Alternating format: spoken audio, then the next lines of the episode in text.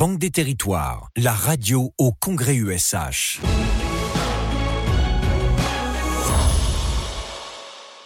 Nous sommes toujours en direct de l'Eurexpo à Lyon avec euh, Romain Lucaso avec nous en studio, euh, mais également euh, Emmanuel Durand qui nous a rejoint. Bonjour Emmanuel.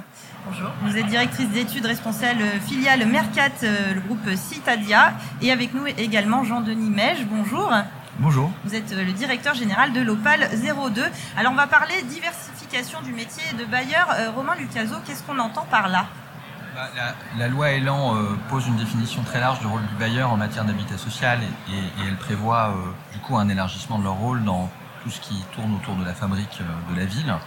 Et, elle nous amène à considérer que, comme le disait Arnaud Leland tout à l'heure, que progressivement la, la, question va être celle d'une adaptation aux spécificités et aux besoins du territoire, qui va faire des, des bailleurs des couteaux suisses euh, au service effectivement des spécificités d'un territoire donné. donc là, derrière, il y a quoi? Il y a des activités de foncière, il y a des activités d'ingénierie urbaine, il y a euh, potentiellement pour certains l'accentuation de la dynamique de vente H&M, il y a la production en accession sociale, et tout ça, effectivement, c'est impliqué par une évolution du cadre réglementaire, mais c'est aussi impliqué par un besoin de diversification des sources de financement dans un contexte qui est économiquement plus contraint.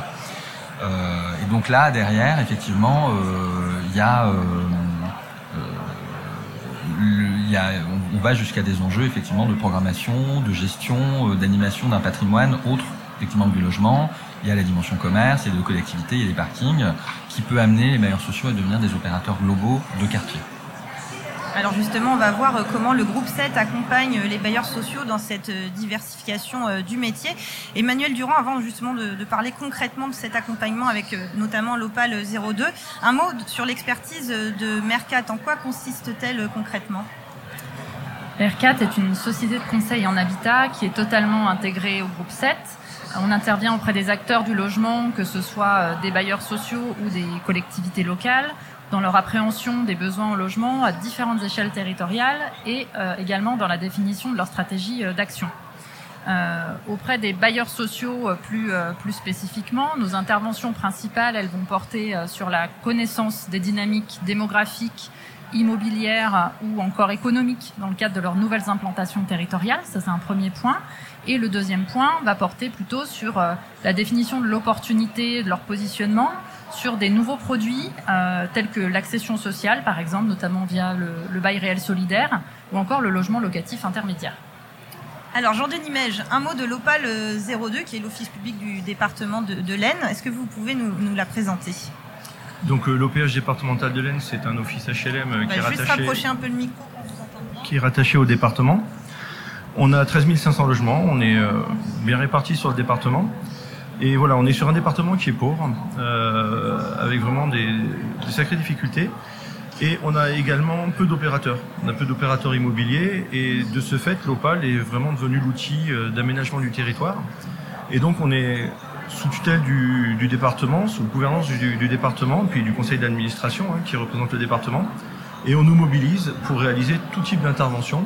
L'idée de couteau suisse est assez intéressante. C'est ce que j'allais vous demander Absolument, justement. un couteau suisse? On est un couteau suisse, ouais, on fait énormément de choses. Ça prendrait euh, beaucoup de temps euh, pour, pour, tout, pour, tout, des, pour, pour tout détailler. Peut-être, détailler, enfin pas détailler, mais donner deux, trois exemples? Bah écoutez, on fait, on fait du logement social, on aménage énormément euh, d'opérations pour les seniors, on fait aussi de, de l'aménagement tout simplement, hein. on prend des terrains, on fait pas mal d'études. On fait de la conduite d'opération aussi pour les collectivités.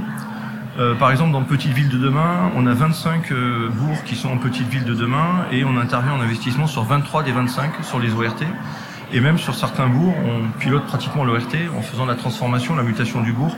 Donc on est saisi euh, tous azimuts. Et on travaille aussi, bien évidemment, sur l'accession à la propriété, mais je pense qu'on va en parler juste après. Alors, du coup, la diversification chez vous, elle, est là depuis longtemps, finalement. Oui, elle, est là depuis longtemps.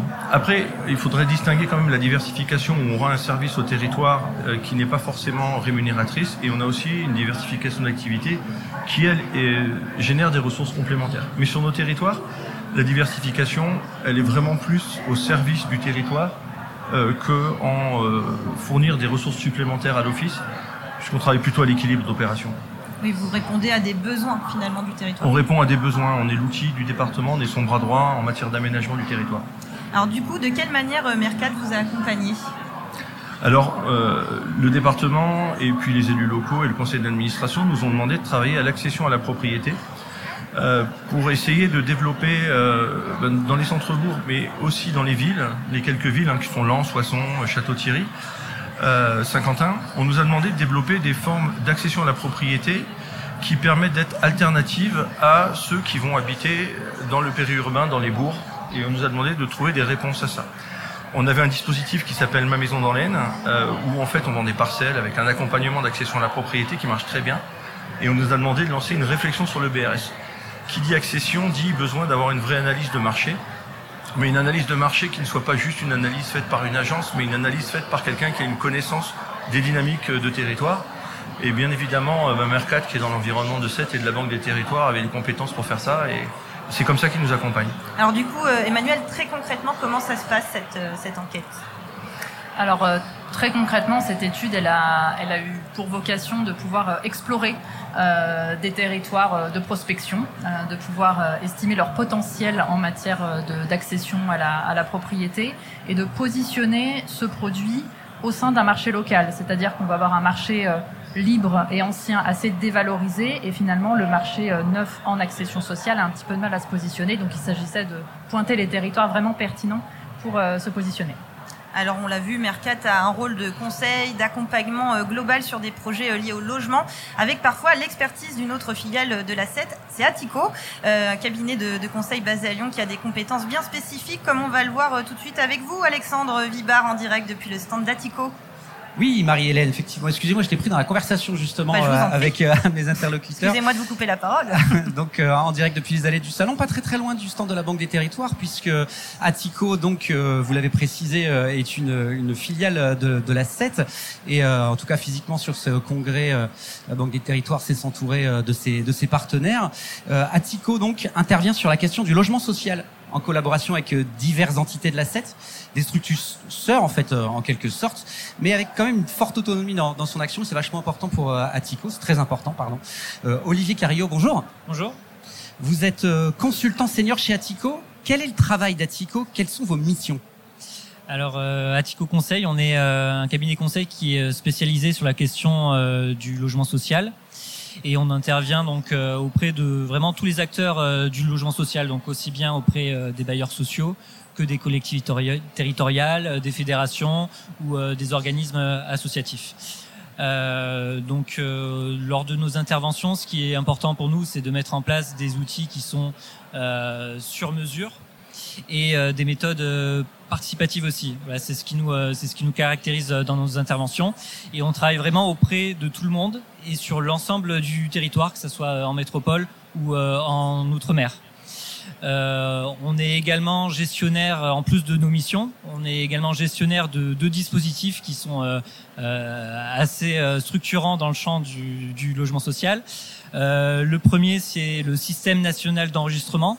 Donc on est gestionnaire pour la moitié euh, des départements de France. C'est là où sont enregistrés l'ensemble des demandes euh, des, euh, des demandeurs pour avoir un logement social. C'est assez impressionnant en termes de volume. Là, ça fait ça fait effectivement une, une grosse activité. Et puis euh, on est également gestionnaire de la bourse d'échange de logements en Île-de-France, euh, donc qui s'appelle Échanger Habité.